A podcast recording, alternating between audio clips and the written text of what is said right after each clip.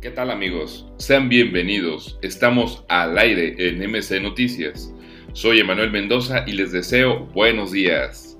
Gracias a todo nuestro auditorio por escucharnos este lunes primero de marzo 2021. Y vámonos de lleno con las noticias más destacadas.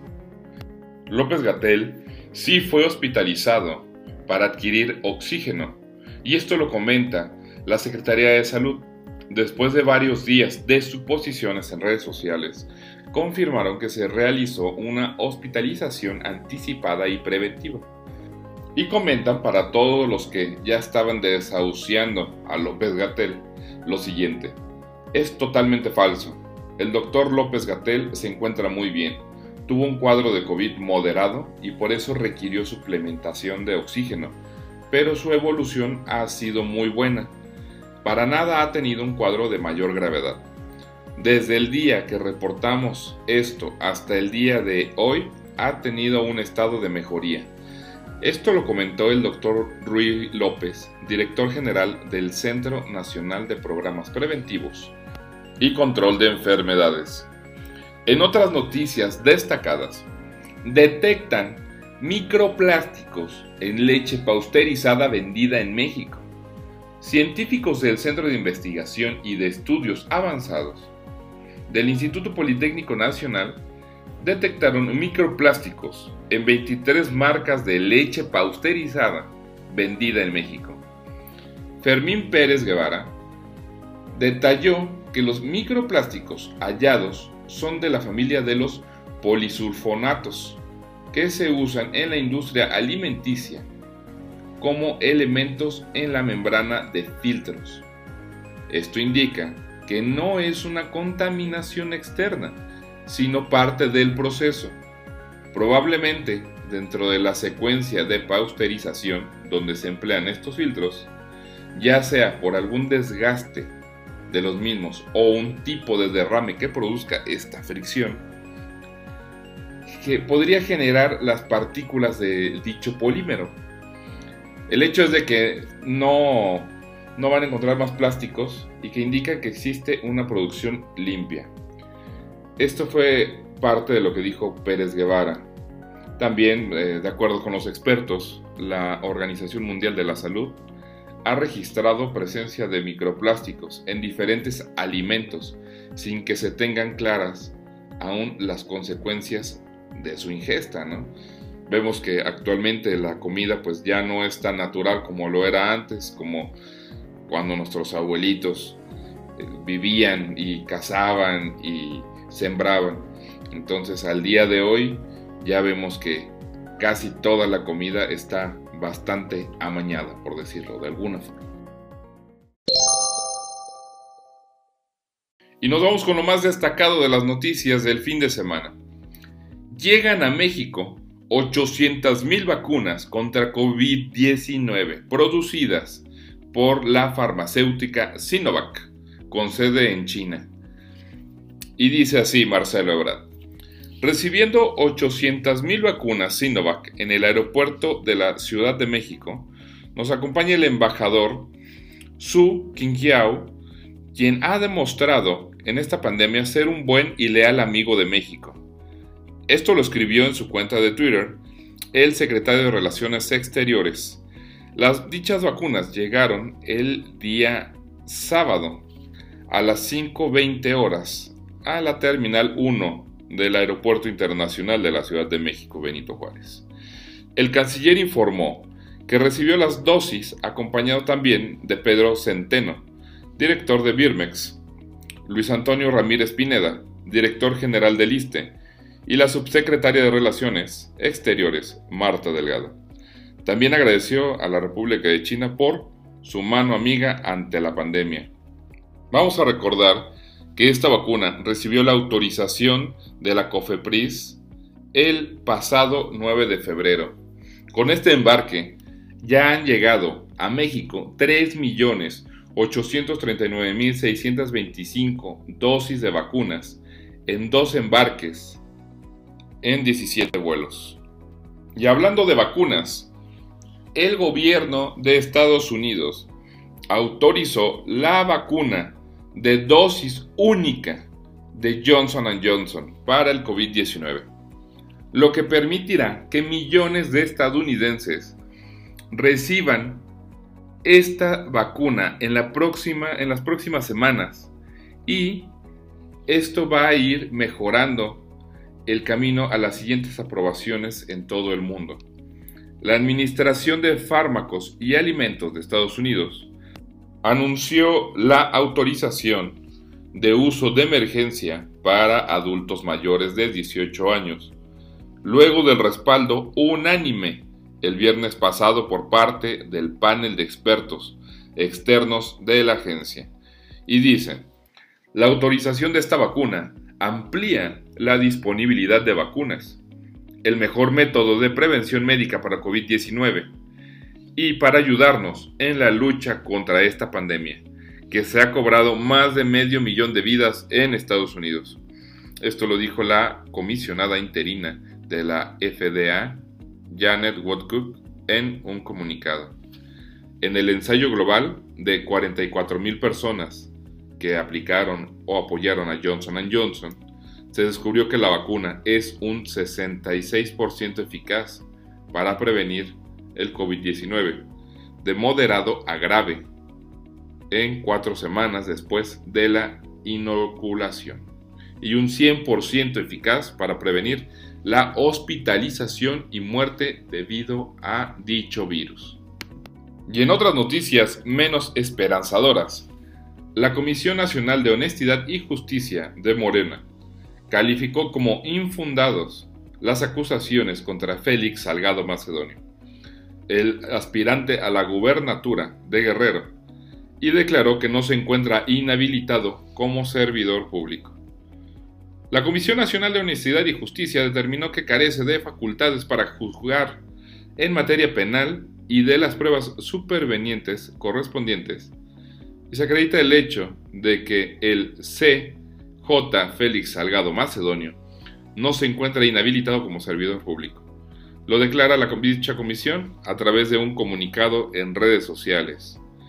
De igual forma, esta misma entidad reiteró que no se puede afirmar que Félix Salgado Macedonio carece de buena fama pública, debido a que las pruebas documentales solo consisten en notas periodísticas. O sea, no vale ¿no? el periodismo en México, como lo ha dejado claro Morena y López Obrador. También declaran que realizarán un consultado en Guerrero para valorar el perfil y el resultado será considerado por las dichas personas que emitieron este dictamen correspondiente. El día de hoy lunes van a tener otra sesión para definir si realmente Salgado Macedonio quedará como el candidato firme y fuerte para este estado de Guerrero. Y hablando de morenistas, los gobernadores de Ciudad de México, Baja California, Chiapas, Morelos, Puebla, Tabasco y Veracruz ya se han adherido al acuerdo por la democracia presentado por el presidente Andrés Manuel López Obrador. Y era de esperarse. También el gobernador de San Luis Potosí, Juan Manuel Carreras, por medio de un video, eh, da el acuerdo para él también mantenerse al margen de esto y apoyar lo que López Obrador anunciaba a través de una carta.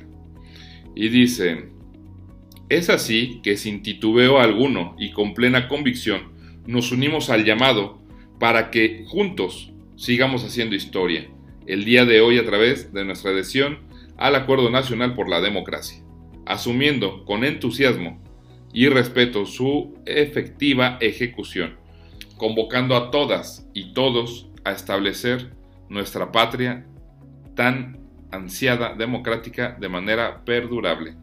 Esto es lo que declararon los gobernadores a través de un comunicado. Y por su parte, Claudia Sheinbaum, la jefa de gobierno del Estado de México, reiteró su apoyo, junto con los seis gobernadores, más para respaldar el acuerdo por la democracia, impulsado por el presidente López Obrador.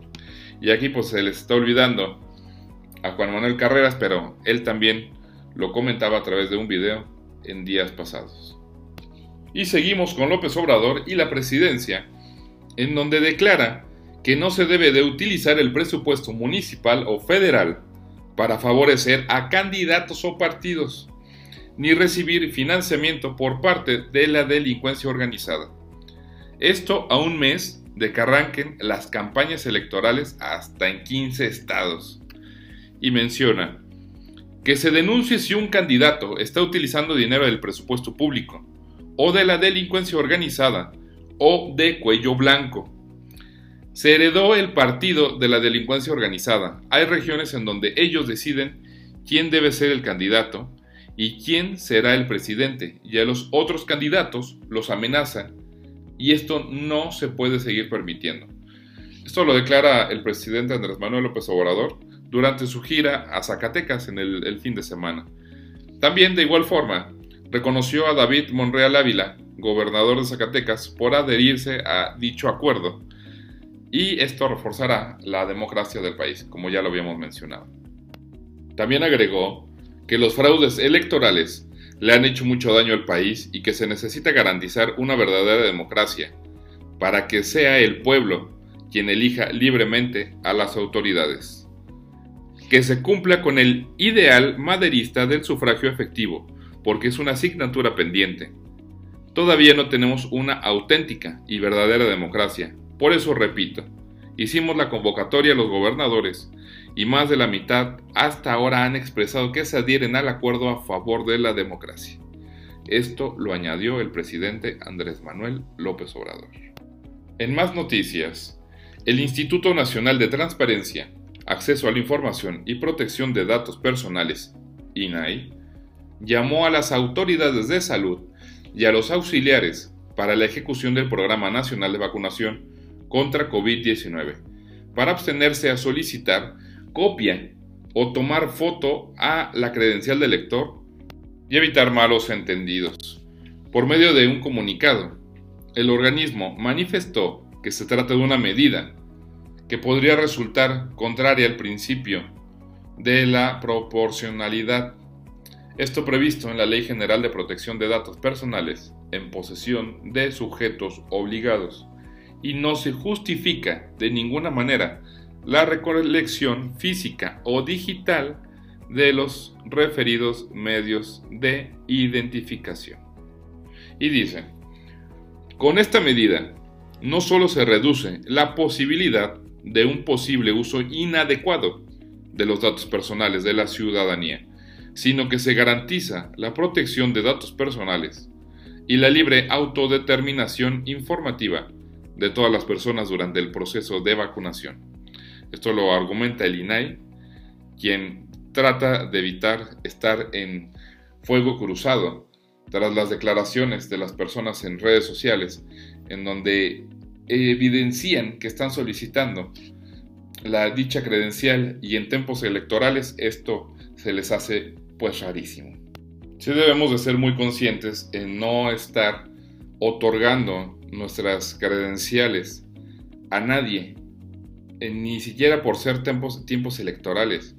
Hay que tener cuidado con nuestras identificaciones porque actualmente la seguridad está muy devaluada y esta seguridad ante todos nuestro INE, pasaporte, cualquier identificación personal es de alto riesgo para uno mismo.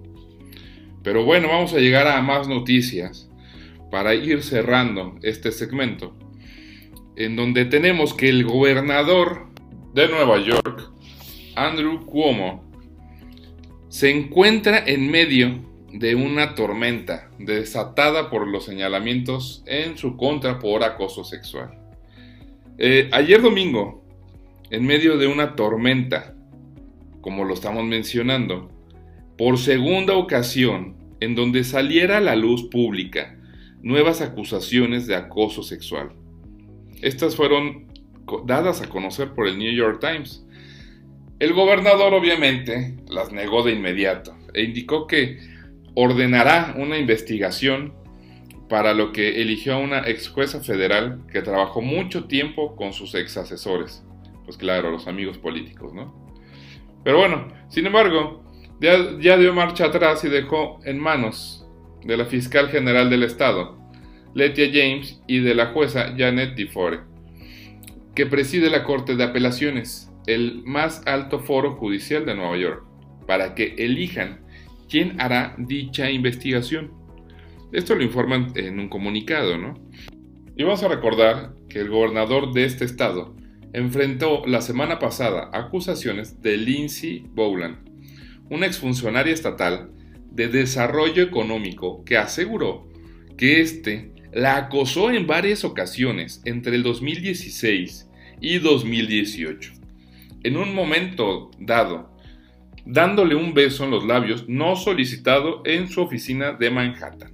O sea, se pasó con el atrevimiento, según menciona esta mujer. También, por las acusaciones de este fin de semana, se sumaron las de Charlotte Bennett, de 25 años de edad, quien fue su asistente ejecutiva y asesora de políticas de salud hasta el pasado noviembre, quien le aseguró al New York Times que el gobernador le hizo preguntas incómodas sobre su vida sexual. Este mismo diario comenta que Cuomo presuntamente le preguntó si era monógama y si alguna vez había tenido relaciones sexuales con hombres mayores y que estaba abierto a las relaciones con mujeres de 20 años. Acoso que dice ocurrió a fines de la primavera pasada, en el apogeo de la lucha contra el coronavirus del Estado. También, este reclamo ya lo han hecho otros legisladores luego de la primera acusación del acoso sexual.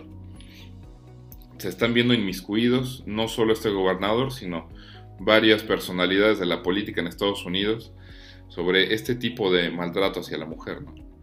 Y en más noticias, Bill Gates nos augura que todavía va a tardar el regreso a la normalidad de, por COVID-19.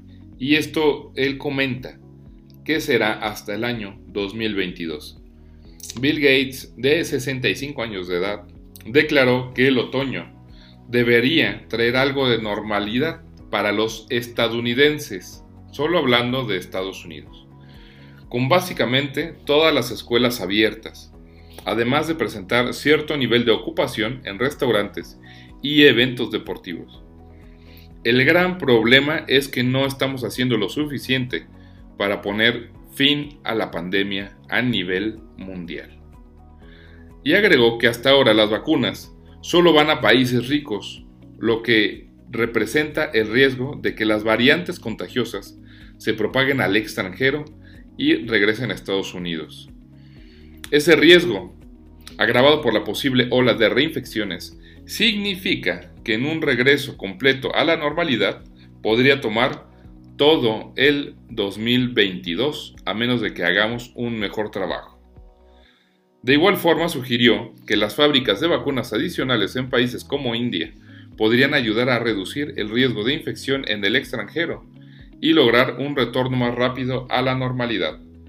Y pues bueno, recordemos que Bill Gates ya ha presagiado algunas cuestiones desde años anteriores y han resultado ciertas.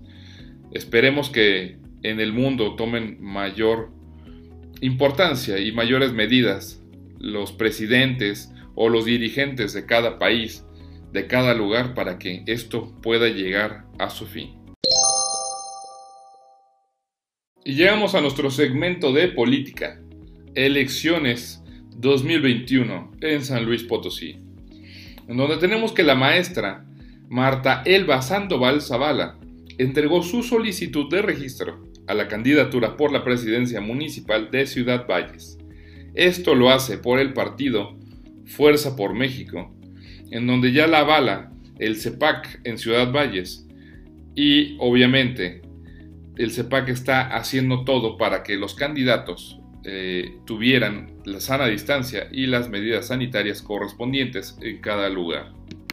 También el candidato por dicho partido a la gubernatura por San Luis Potosí, Juan Carlos Machinena Morales, la acompañó en su registro a dicha aspirante y comentó, el partido Fuerza por México apoya la libertad absoluta de pensamiento. El que vaya una candidata mujer, qué mejor para representar a las huastecas y huastecos. Vayamos con los ciudadanos, con la gente de bien. Somos fuerza por México, fuerza por Ciudad Valles, fuerza por San Luis Potosí. Esto lo expresa Juan Carlos Machenena Morales.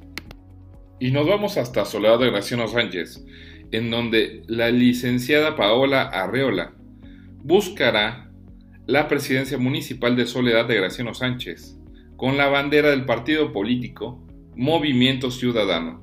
Esto ya es oficial, el día de ayer domingo se, se dio el registro ante el CEPAC. Recordemos que decíamos, o el Radio Pasillo decía, que iba a, esta, a buscar esta candidatura, pero por el PT y Morena, cosa que no sucedió.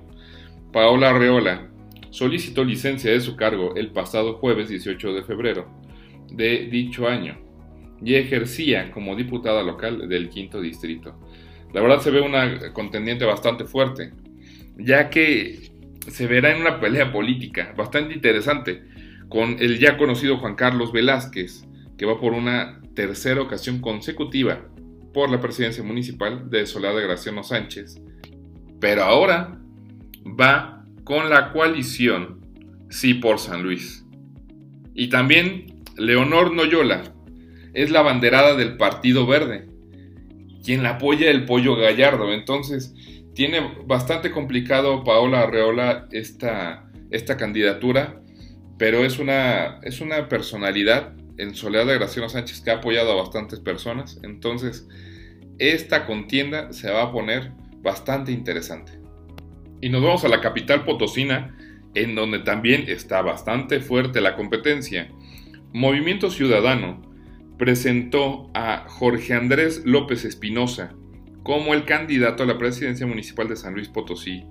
Eugenio Gobea le da la bienvenida y, destaca que Jorge Andrés López Espinosa es un abogado con más de 20 años de carrera en la defensa de los derechos humanos, la cual culminó con la presidencia de la Comisión Estatal de Derechos Humanos. Dicho cargo al cual renunció para hoy ya ser candidato a la capital de San Luis Potosí. También comenta Eugenio Gobea que es un ciudadano valiente, que no está dispuesto a quedarse callado ante el desastre que padecen los malos gobiernos y los potosinos por estos malos gobiernos. Entonces, pues hay que ver cómo, cómo se va dando las cosas el movimiento ciudadano. Tienen candidatos muy interesantes y yo creo que veremos estas personalidades haciendo una campaña bastante fuerte. También por la misma capital ya se registró Leonel Cerrato, el, este candidato que esperábamos verlo por Morena. Ahora lo vemos ya en el Partido Verde desde hace algunas semanas y estuvo acompañado de Ricardo Gallardo Cardona, quien va por la gubernatura, pero Cerrato se lanza por la capital y con la bandera de defender la Sierra de San Miguelito, que echarán atrás lo aprobado por el Cabildo. Entonces, pues aquí la guerra comienza ya con un ataque directo a Javier Nava, quien el día de ayer es muy, muy cómico cómo están manejando estas elecciones, porque el día de ayer Javier Nava se formaliza y se registra como el candidato a la presidencia municipal de San Luis Potosí, pero por Morena.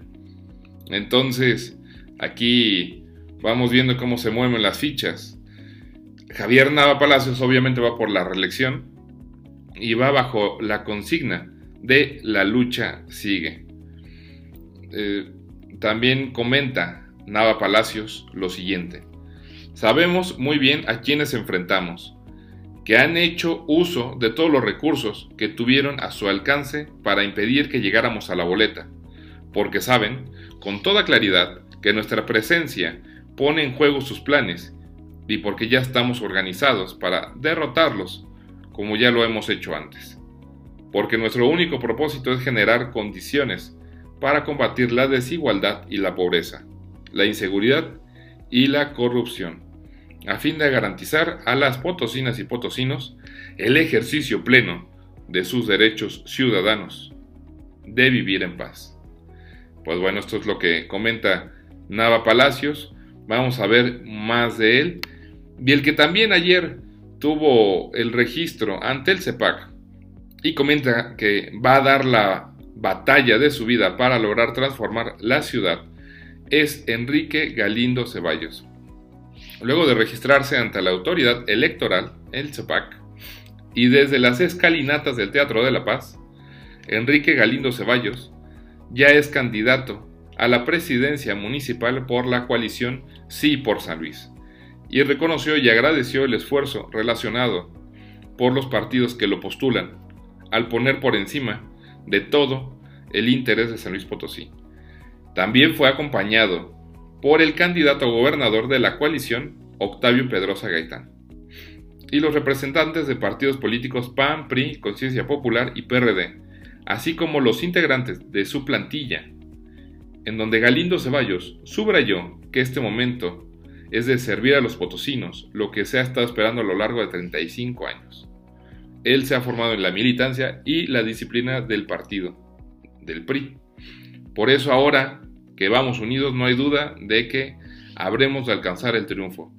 Pero no lo escuchen de mí, escuchen sus palabras directamente y ustedes ya irán definiendo quién es su favorito para la capital potosina para gobernador, para Soledad de Graciano Sánchez, para Ciudad Valles y para todo lo que se vaya agregando a lo largo de estos días. Ya vamos a conocer a los candidatos verdaderos, ya que ya cerró el CEPAC el registro el día de ayer 28 de marzo.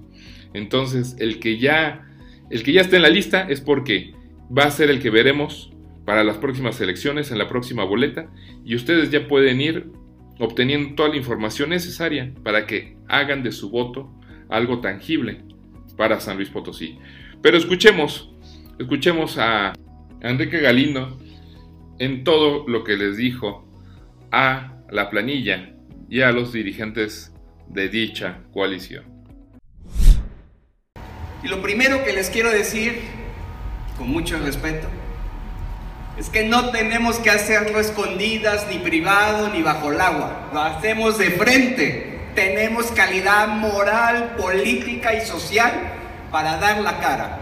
Aquí estamos, firmes, muy dignos y muy contentos. Yo quiero decirles que este día lo he esperado unos 35 años que he estado formado en la línea de la unidad y la disciplina de mi partido y que hoy, en las circunstancias más complejas del país, estoy abanderando un esfuerzo político. El esfuerzo político que consiguió el Partido Acción Nacional, al que, al que hoy le agradezco en la plaza pública el respaldo que me han dado. Gracias Antonio por acompañarnos. Llévale los saludos a todos los panistas, hombres y mujeres que han dado la batalla histórica en San Luis Potosí y que hoy merecen mi respeto y mi reconocimiento. Y en el Cabildo y en el Congreso y en todas las alcaldías, mi reconocimiento a Acción Nacional. Porque además me han arropado como uno de los suyos. Desde que Octavio Pedrosa me invitó a gobernar la capital, descubrimos que se podía el gobierno de coalición ni nunca me invitó a ser panista, ni yo nunca lo intenté hacer priista. Esas fueron las palabras de Enrique Galindo, el ya ahora candidato a la presidencia municipal por la coalición Sí por San Luis. Y al que también vamos a escuchar es al ingeniero Octavio Pedrosa Gaitán, que habló para MC Noticias sobre esta postulación de Enrique Galindo y algunas palabras para la misma planilla que los acompaña. Para los militantes de la coalición, ¿qué tendrías que decirle? Porque se juntan todos, ¿no? Y se vuelve algo más importante. Pues les diría que eso es precisamente lo valioso de la coalición, que sabemos reunirnos, que sabemos juntarnos, que sabemos entendernos, que sabemos sumar, que lo que estamos viviendo en San Luis es un hecho histórico, inédito. Eh, antes siempre andábamos cada quien jalando la cuerda para su lado y hoy afortunadamente los potosinos estamos entendiendo que si queremos progresar, salir adelante, tener autoridades decentes, tenemos que ir todos juntos. Entonces a todos los amigos de partidos y no de partidos que hoy tenemos que jalar la cuerda para el mismo lado, por San Luis Potosí. Muchas gracias. Ah, sigue siendo la bandera rápidamente, sigue siendo la bandera la familia, lo menciona Enrique Galindo, tú lo has mencionado desde el inicio. Unas palabras sobre este tema de la familia. Sin duda, el valor fundamental de la construcción de una sociedad es el núcleo familiar. Nosotros no entenderíamos ser candil de la calle y oscuridad de la casa. No podemos intentar ordenar a la comunidad y a la sociedad si no estamos bien desde dentro. El valor de la familia es la columna vertebral para la construcción de un entramado social que nos permita aspirar a vivir mejor en comunidad. Y vamos abrochando el programa, dejándoles el clima en San Luis Potosí, en donde tenemos una máxima de 29 grados centígrados y una mínima de 14 grados centígrados, lo cual dice que hará bastante calorcito el día de hoy. Será un día soleado, obviamente, con una humedad del 29%. Y el día de hoy amaneció o nos amaneció a las 7 de la mañana con 5 minutos y anochecerá a las 6 con 48 minutos de la noche. Entonces, pues ya tienen el clima, protéjanse de, este sol que llega a ser eh, bastante agobiante durante el día. Y pues fue todo por hoy. Muchas gracias por sintonizarnos al aire en MC Noticias. Recuerden que estamos de lunes a viernes. Y síganos en nuestras redes sociales en MC Noticias, en Facebook, Twitter y canal de YouTube. También nos puedes escuchar en Spotify y en Anchor FM. Yo soy Emanuel Mendoza y les deseo un día extraordinario. Hasta luego.